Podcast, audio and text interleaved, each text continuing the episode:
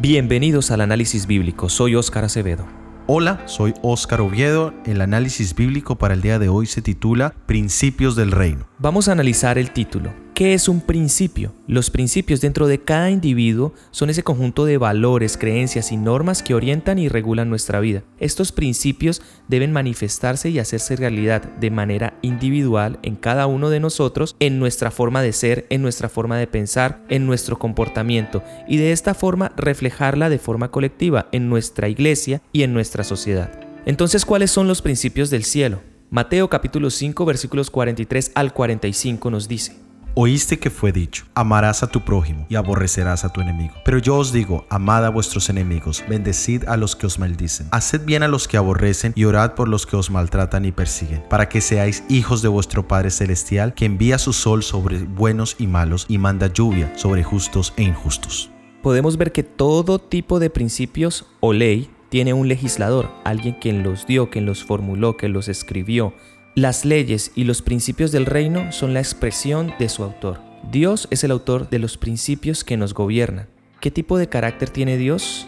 Dios es autosuficiente, es decir, no depende ni necesita de nadie. Es eterno, infinito, sin comienzo ni fin. Es omnibenevolente, significa que siempre es bueno es misericordioso. Y esto lo podemos ver en los 13 atributos de la misericordia que están planteados en Éxodo capítulo 34 versículos 5 y 6. Es santo, separado, alejado totalmente del pecado. Es inmutable, nunca cambia. Es omnipresente, como dice en Hechos 17, 28. En Él vivimos, nos movemos y tenemos nuestro ser. Es decir, abarca absolutamente todo. Es omnipotente, todo lo puede. Es omnisapiente, todo lo sabe es justo, es recto, es soberano, tiene el control total del universo. Y Él es amor, la más abarcante de todas las cualidades.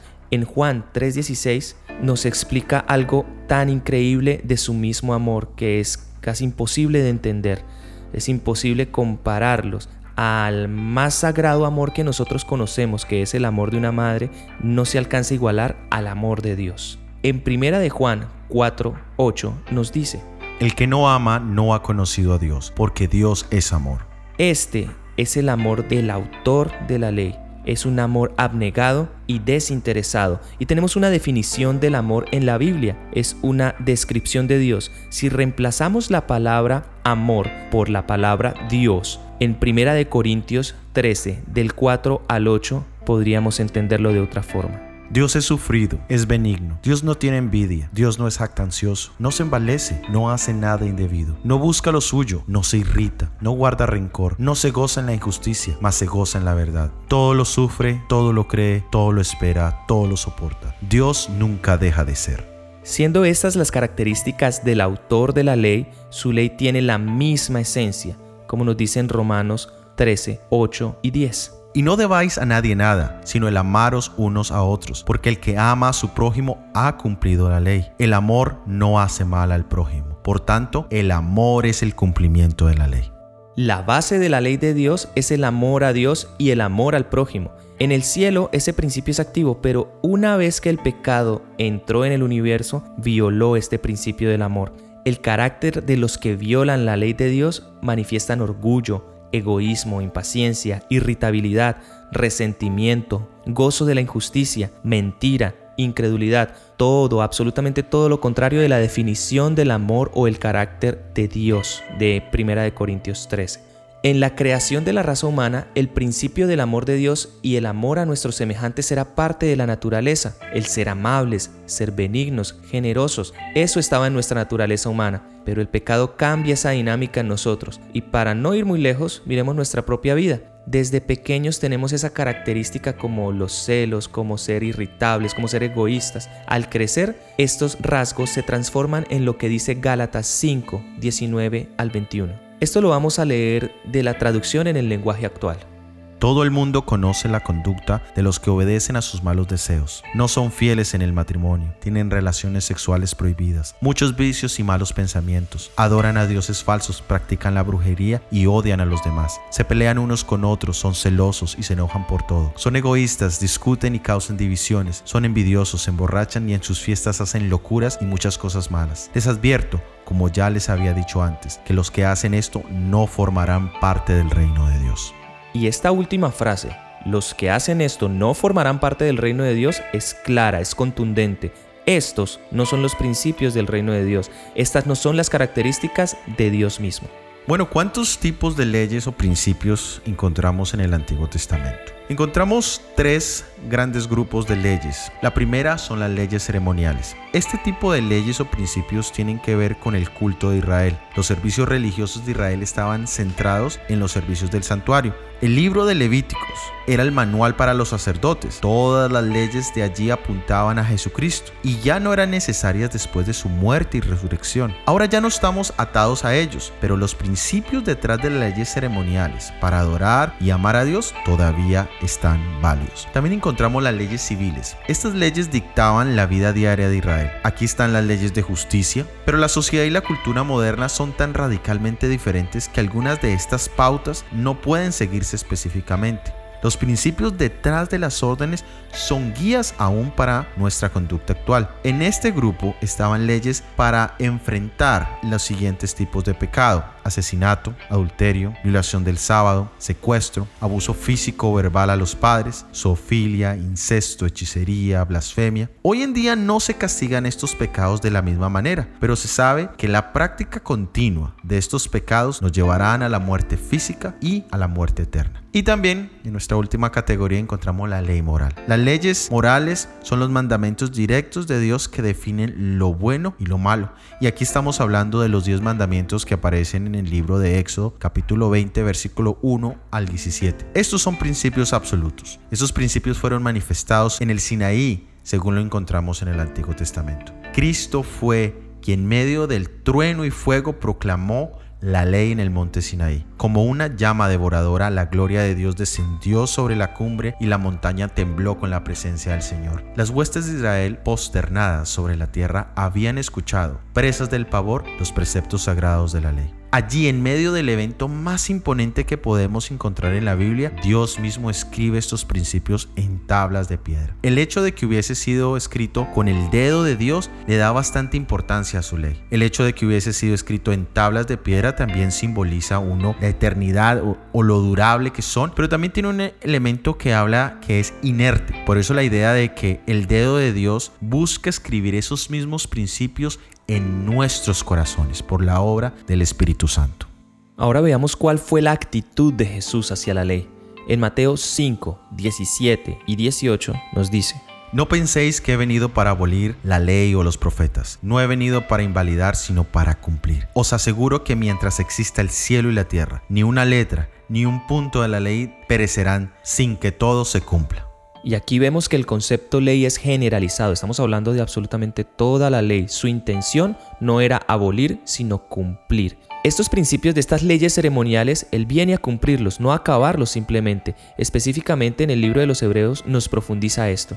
En Hebreos 8, 1 al 6 nos dice, Ahora bien, el punto principal de lo que venimos diciendo es que tenemos tal sumo sacerdote, el cual se sentó a la diestra del trono de la majestad en los cielos, ministro del santuario, de aquel verdadero tabernáculo que levantó el Señor y no el hombre, los cuales sirven a lo que es figura y sombra de las cosas celestiales, como se le advirtió a Moisés cuando iba a erigir el tabernáculo diciendo, mira, haz todas las cosas conforme al modelo que se te ha mostrado en el monte pero ahora tanto mejor ministerio es el suyo, cuanto es mediador de un mejor pacto, establecido sobre mejores promesas.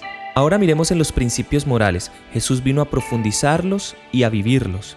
En Jesús vemos que Él no solo no quebrantó los diez mandamientos, sino que lo actuó por el principio del amor. Vemos que Él vino a servir, a perdonar, a restaurar, a unir. Él siempre dependió de su Padre, testificó, predicó, amó a sus enemigos, nunca buscó la alabanza de los hombres, oró, pidió, él también ayunó, no se preocupó por el mañana, no se exaltó.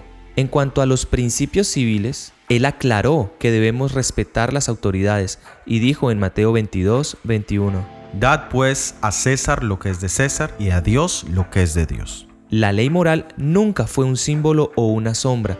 Existía antes de la creación del hombre y durará mientras permanezca el trono de Dios. Dios no podía cambiar ni alterar un solo concepto de su ley a fin de salvar al hombre, pues la ley es el fundamento de su gobierno. Es inmutable, es inalterable, infinita, eterna. A fin de que el hombre fuera salvo y se mantuviera el honor de la ley, fue necesario que el Hijo de Dios se ofreciera a sí mismo como sacrificio por los pecados. El que no conoció pecado se hizo pecado por nosotros, murió por nosotros en el Calvario. Su muerte muestra el admirable amor de Dios por el hombre y la inmutabilidad de su ley. ¿Cuál es el mandamiento más importante de los diez mandamientos? En la obra misionera, cuando se hace visitación casa por casa y se busca presentar los diez mandamientos, se le pregunta a las personas cuáles mandamientos les parecen importantes y la gente siempre tiende a mencionar no matarás, no cometerás adulterio, no robarás o hurtarás, no hablarás contra tu prójimo falso testimonio. Pero tiende a minimizar los primeros cuatro mandamientos, ese de no tener otros dioses, de no hacer imágenes, de descansar el día sábado, consideran de menos importancia, de menos valor, de menos trascendencia. Pero, ¿qué nos dice el Señor Jesucristo? Vamos a leer en el libro de Mateo capítulo 5 versículo 19. Por lo tanto, el que viole uno de estos mandamientos muy pequeños y así enseña a los hombres, muy pequeño será en el reino de los cielos, pero el que los cumpla y los enseñe, ese será grande en el reino de los cielos. La ley de Dios en su totalidad fue dada para convencernos del pecado y revelar nuestra gran necesidad de Jesús como nuestro Salvador. En el libro de Santiago, en el capítulo 1, los versículos 23 al 25, nos dice la palabra de Dios. Porque si alguno es oidor de la palabra pero no hacedor de ella, este es semejante al hombre que considera en un espejo su rostro natural, porque él se considera a sí mismo y se va, y luego olvida cómo era. Mas el que mira atentamente en la perfecta ley, la de la libertad, y persevera en ella, no siendo oidor olvidadizo, sino hacedor de la obra, éste será bienaventurado en lo que hace. Santiago compara la ley de Dios con un espejo y nosotros al mirarnos en un espejo podemos ver el reflejo de nuestra imagen, pero hay tres elementos que marcan nuestra experiencia frente a un espejo. Uno es la proximidad al espejo. Podemos tal vez estar lejos y desde lejos tal vez no vemos nuestra verdadera semejanza, pensamos que estamos bien, que no tenemos absolutamente ningún eh, defecto, pero cuando nos acercamos al espejo, nuestro concepto de nuestra imagen empieza a cambiar porque ya vemos más claramente nuestro reflejo. También depende mucho de cuánto tiempo estemos enfrente del espejo. Si hacemos una mirada rápida, tal vez no detallaremos ciertos defectos, pero entre más tiempo estemos allí parados, con más detenimiento,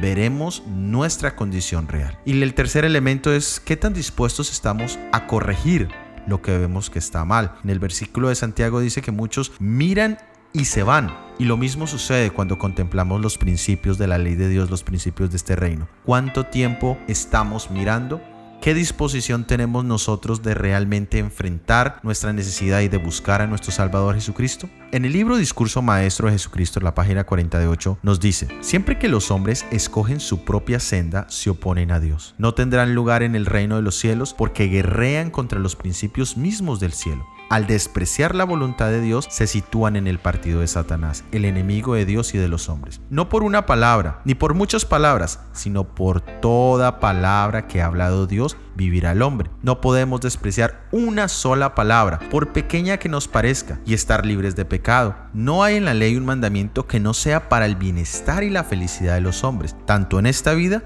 como en la venidera. Al obedecer la ley de Dios, el hombre queda rodeado de un muro que lo protege del mal. Quien derriba en un punto esta muralla edificada por Dios destruye la fuerza de ella para protegerlo, porque abre un camino por donde puede entrar el enemigo para destruir y arruinar. ¿Y qué tan profundos son los mandamientos de Dios? Veamos qué nos dice Mateo capítulo 5 del versículo 27 al 30. Oísteis que fue dicho, no cometerás adulterio. Pero yo os digo que el que mira a una mujer para codiciarla ya adulteró con ella en su corazón. Por tanto, si tu ojo derecho te es ocasión de caer, sácalo y échalo de ti. Es mejor que pierdas uno de tus miembros y no que todo tu cuerpo sea echado al infierno. Y si tu mano derecha te es ocasión de caer, córtala y échala de ti. Es mejor que pierdas uno de tus miembros y no que todo tu cuerpo sea echado en el infierno. La semana pasada hablábamos de la espiritualidad versus la religiosidad. Veíamos que el verdadero carácter no se forma desde el exterior para revestirse uno con él, irradia desde adentro. Si queremos conducir a otros por la senda de la justicia, los principios de la justicia deben ser engastados en nuestro propio corazón. Nuestra profesión de fe puede proclamar la teoría de la religión, pero es nuestra piedad práctica la que pone de relieve la palabra de verdad. La vida consecuente, la sana conversación, la integridad inquebrantable, el espíritu activo y benévolo, el ejemplo piadoso, todas estas cosas son los medios por los cuales la luz se comunica al mundo. ¿Cómo podemos guardar la ley espiritualmente? Veíamos en el versículo anterior que se decía, por tanto, si tu ojo derecho te es ocasión de caer, sácalo y échalo de ti. Este pasaje puede sonar radical y hasta extremo, pero si lo vemos desde otro punto de vista y lo aplicamos a nuestra vida real, si yo tengo un problema con un órgano que está enfermo, por ejemplo, en el caso del cáncer, y este órgano pone en riesgo los demás órganos de nuestro cuerpo, puede hacer metástasis en el organismo, por lo general el médico decidirá extraerlo, cortarlo, quitarlo de nuestro propio cuerpo. Y de esta forma podemos ver que no es tan descabellado este concepto que Jesús nos presentó en esta época. El detalle está en a quién vamos a recurrir para este procedimiento, a dónde vamos nosotros para que se efectúe una cirugía. Por lo general vamos al especialista, a los cirujanos, a los expertos en el tema. En el tema espiritual es igual. Primero, debo reconocer cuál es mi debilidad. La ley de Dios me muestra cuál es mi debilidad. En segundo lugar, debemos reconocer lo que me hace caer en el pecado. En tercer lugar, debemos ir al especialista para remover, quitar o amputar lo que sea que me esté haciendo mal. Es decir, en la vida espiritual deberíamos ir a Jesús, que es quien conoce nuestro corazón y Él puede ayudarnos en cualquiera que sea nuestra debilidad espiritual o el mal que tengamos en nuestro corazón. Cuando nos presenta el versículo la mano y el ojo son símbolos de lo que vemos y lo que hacemos. En nuestra vida moderna tenemos un claro ejemplo y voy a exponerlo como a mí me lo expuso un profesor de la universidad. Él decía, de todo el Internet, el 99.9% es basura y el resto puede llegar a ser información útil. Y ahora, en nuestra actualidad, tenemos que, de toda la basura que el Internet nos ofrece, porque es un medio de comunicación masivo, pero toda la basura que nos ofrece está prácticamente arraigado en las redes sociales, como el Facebook, YouTube, Instagram, Snapchat, Telegram, WhatsApp, Tinder. Todas estas redes sociales pueden ser eh, ocasión para que nuestros ojos nos lleven a acciones que nos van a afectar moralmente. En un estudio realizado se ha definido que los siete pecados capitales que promueven las redes sociales en Internet es la lujuria, la glotonería, la avaricia, la pereza o la apatía, la ira, la envidia y el orgullo. Por otra parte, debemos cortar o amputar en nuestra vida social ciertas amistades para no perdernos en la inmoralidad del mundo. En el caso particular de un adulterio, el cual lo hemos mencionado varias veces y lo hemos leído en este análisis bíblico, es necesario cortar totalmente el contacto con las personas con las que hemos caído o con las personas que con las que hemos coqueteado o incluso con las que nos están coqueteando o posiblemente tengamos la tentación de coquetear. Es necesario hacer un corte total de esas relaciones. El no cortar estas vías que están llenando mis ojos de pecado puede llevarnos al acabose espiritual, moral y hasta físico, porque la Biblia nos enseña que la paga del pecado es muerte. La justicia que Cristo enseñaba es la conformidad del corazón y de la vida a la voluntad revelada de Dios. Los hombres pecaminosos pueden llegar a ser justos únicamente al tener fe en Dios y mantener una relación vital con Él. Entonces la verdadera piedad elevará los pensamientos y ennoblecerá la vida. Entonces las formas externas de la religión armonizarán con la pureza interna del cristiano. Entonces, las ceremonias requeridas en el servicio de Dios no serán ritos sin significado como los de los hipócritas fariseos. Ahora la pregunta es, ¿la fe nos libra de la obediencia? ¿Mi confianza en Jesucristo me libra de tener que cumplir los diez mandamientos? ¿Cuál es la relación entre fe y obedecer? Hoy se escucha mucho el término legalista y es una expresión muy común en nuestra época. Cuando hablamos de estos principios o de las leyes eternas no existe forma de negociar. Cuando nosotros hablamos de la vida matrimonial, en la vida matrimonial se hacen unos votos, unos compromisos, en los cuales se dice que una persona, el esposo, recibe a la esposa y le promete amarle fielmente durante toda la vida. ¿Es esto un voto o una decisión legalista? Cuando existe una falla, cuando uno de los dos cónyuges se falla a ese principio y uno de los dos le hace el llamado de atención, ¿será que cabe decir, oh, no seas tan legalista, no, no me acuses, no me juzgues? Obviamente no lo es. También de la misma manera cuando hablamos de leyes de tránsito, si un policía nos detiene después de haber hecho una infracción y ante el llamado del policía le decimos, ay, por favor, no sea tan legalista, mira, no me juzgue. Realmente no podemos hablar de legalismo cuando hablamos de los principios de la ley de Dios. El punto está en cómo nosotros los cumplimos, cuál es el motivante, cuál es el motivo que nos lleva a cumplirlos, a enseñarlos o a amonestar a nuestros hermanos en la fe cuando los vemos quebrar uno de los principios de la ley de Dios. Pero no es suficiente, dicen algunos, invocar el nombre del Señor Jesucristo. Ya he nacido de nuevo, ya tuve mi nueva experiencia. Y la verdad que existen dos extremos que son bastante peligrosos. Uno es el ignorar el espejo, la ley de la libertad, y solo hablar de Jesús de una manera parcial. El otro es ignorar a Jesús y concentrarnos en la ley de la libertad, en ese espejo, y buscar ser obedientes con nuestros propios esfuerzos. Dice el Camino a Cristo en la página 60, hay dos errores contra los cuales los hijos de Dios, particularmente los que apenas han comenzado a confiar en su gracia, deben guardarse en forma especial. El primero, en el cual se ha insistido es el de fijarnos en nuestras propias obras, confiando en algo que podamos hacer para ponernos en armonía con Dios. El que está procurando llegar a ser santo mediante sus esfuerzos por observar la ley, está procurando una imposibilidad. Todo lo que el hombre puede hacer sin Cristo está contaminado de egoísmo y pecado. Solo la gracia de Cristo por medio de la fe puede hacernos santos. El error opuesto y no menos peligroso consiste en sostener que la fe de Cristo exime a los hombres de guardar la ley de Dios y que en vista de que solo por fe llegamos a ser participantes de la gracia de Cristo, nuestras obras no tienen nada que ver con nuestra redención. Nótese sin embargo que la obediencia no es un mero cumplimiento externo, sino un servicio de amor.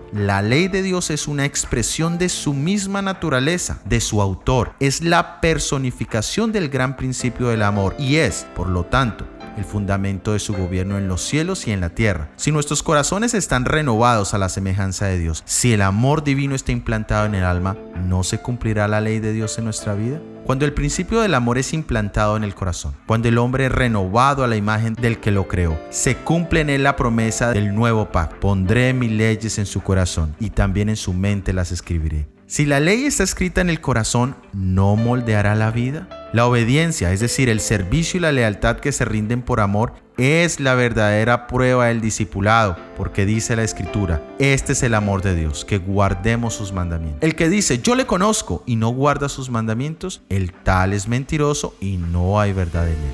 En vez de eximir al hombre de la obediencia, la fe, y solo ella, nos hace partícipes de la gracia de Cristo y nos capacita para obedecer. ¿Y entonces cuál es la conexión de estos principios del reino de Dios y el tiempo en el que vivimos? Mateo 6:10 nos dice, Venga tu reino y sea hecha tu voluntad en la tierra como en el cielo. Al guardar o obedecer los principios del reino, es decir, los diez mandamientos, estamos exaltando el verdadero carácter de Dios y de esa manera estamos apresurando la venida de nuestro Señor Jesucristo. Los principios son más que un requerimiento para la salvación, son la expresión de mi comunión con Dios. Y la verdad central la encontramos en el libro El deseado de todas las gentes en la página 281. Así expuso Cristo los principios de su reino y demostró que era la gran regla de la vida y para grabar la lección añadió una ilustración. No es suficiente, dijo, que oigáis mis palabras, por la obediencia debéis hacer de ellas el fundamento de vuestro carácter el yo no es sino arena movediza. Si edificáis sobre teorías e inventos humanos, vuestra casa caerá, quedará arrastrada por los vientos de la tentación y las tempestades de la prueba. Pero estos principios que os he dado permanecerán. Recibidme, edificad sobre mis palabras, ha dicho nuestro Señor Jesucristo. De esta manera hemos llegado al final de este episodio del análisis bíblico. Encuentra el vínculo al estudio completo en la descripción. Para la próxima semana tendremos el análisis bíblico Justicia. Paz y gozo. Si ha sido de bendición, por favor, compártelo con al menos una persona. Gracias por dejarnos sus comentarios y en esta ocasión queremos hacer una invitación a un ayuno de redes sociales durante esta semana. Y quisiéramos que nos dejaras tu experiencia en los comentarios. Este material ha sido producido por el Ministerio 147. Recuerda que estamos en iTunes, Spotify, Google Podcasts y en YouTube. Suscríbete y activa las notificaciones. Que Dios te bendiga. Amén.